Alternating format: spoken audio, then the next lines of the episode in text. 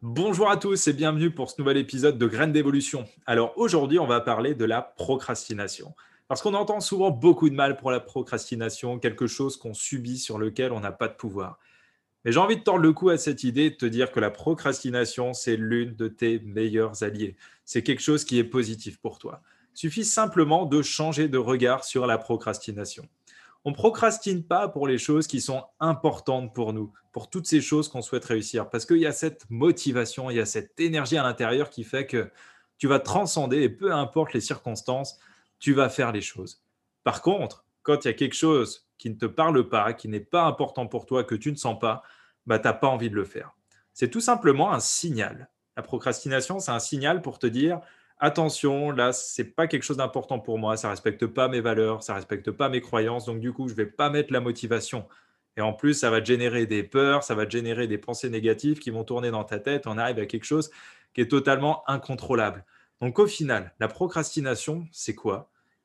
C'est pas le problème, c'est un symptôme qui te ramène au problème de attention, là tu ne concentres pas ton énergie où il faudrait sur ce qui compte réellement pour toi. Donc c'est ça la procrastination. Parce que quand tu sens que c'est bon pour toi, quand tu sais que tu dois le faire, tu le fais. L'énergie, elle vient et tu procrastines pas. Donc, la première chose à comprendre, c'est de se dire, je ne vais pas faire les choses pour lesquelles je procrastine, je me dirige vers ce qui est important pour moi. Bon, ensuite, je te l'accorde, il n'est pas toujours possible de tout simplement Bon, ensuite, je te l'accorde, il n'est pas toujours possible de, ensuite, je te l'accorde, il n'est pas toujours possible de se débarrasser d'une tâche et de ne pas s'en occuper. Des fois, on est obligé de le faire, comme par exemple au travail où une tâche doit être faite. Donc là, il y a plusieurs possibilités encore. Est-ce que tu peux la déléguer? Est-ce que tu peux déléguer ça à quelqu'un, par exemple un de tes collègues? Si c'est dans le cadre personnel, est-ce que tu peux déléguer ça à ton mari, à ta femme, à tes enfants, même s'ils risquent de pas aimer? Une deuxième option, ça peut être tout simplement de procéder à un échange. Un échange à procéder à du troc. Ok, toi tu sais faire ça, c'est ok pour moi si je te donne cette tâche-là à faire et puis en retour je te rendrai service. C'est une solution. Et la troisième que je trouve la plus intéressante, c'est changer sa perception, changer de lunettes, changer sa façon de voir la situation et essayer de trouver quelque chose qui viendra nourrir ton projet quelque chose qui rendra ça intéressant, dans lequel tu pourras apprendre et qui viendra nourrir ce projet dans lequel tu tires la motivation. Et il y a deux avantages à ça. C'est que d'une, tu vas apprendre des choses et tu vas apprendre à positiver, apprendre à changer ta façon de voir les choses et en tirer des bénéfices sur des nouvelles situations. Et de deux, tu viens nourrir ça à la motivation de ton projet, donc tu l'enrichis, tu apportes de la matière supplémentaire. Et ça, je trouve que c'est une super faculté tu l'as déjà expérimenté, ça veut dire que tu sais déjà le faire. Le tout, c'est maintenant de le faire consciemment. Donc ça, c'est le, deuxième, c'est le troisième point. Et une chose qui est vraiment intéressante, c'est que quand on est dans cette démarche-là, le changement, il est durable. Parce qu'un changement que tu vas faire mentalement dans ta tête, c'est bien, mais ce ne sera pas durable. Pour qu'un changement soit durable dans le temps, il faut qu'il passe par les émotions. Il faut que tu le ressentes à travers ton corps. Donc c'est vraiment important de passer par cette démarche-là. Donc le deuxième point, c'est de te nourrir, trouver dans cette tâche quelque chose qui viendra nourrir ton projet, nourrir tes valeurs et qui se mettra en lien avec cette motivation.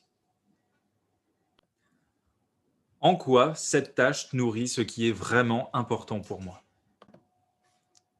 Le troisième aspect qui peut te faire procrastiner, c'est de fantasmer sur des projets qui sont beaucoup trop gros par rapport à ce que tu as l'habitude de recevoir aujourd'hui on a souvent tendance à vouloir faire comme les autres, faire comme ces grandes personnalités, ces grands sportifs, ces grands chefs d'entreprise, où on se dit, bah, tous leur réussi, ils ont réalisé des grandes choses, moi je veux faire exactement pareil. Sauf que la tâche paraît tellement immense que bah, au final, on a beaucoup de peur, on a beaucoup de pensées négatives, des pensées, des interférences, on a tous les avis des autres et tous les événements extérieurs qui vont venir interférer avec tout ça. On va se retrouver avec un bloc d'interférences qui au final va figer notre corps. On va se retrouver uniquement dans les peurs, et dans l'immobilisme. Alors qu'au final, ce dont on a besoin, c'est quoi? C'est des ressources, de la motivation et des gens pour nous entourer dans la réalisation de ce projet-là. Donc, c'est quelque chose qu'on retrouve souvent en coaching où on arrive avec une problématique, on se dit, moi, je veux arriver à ça, mais j'arrive pas à m'y mettre, je suis totalement découragé, je ne sais pas comment faire.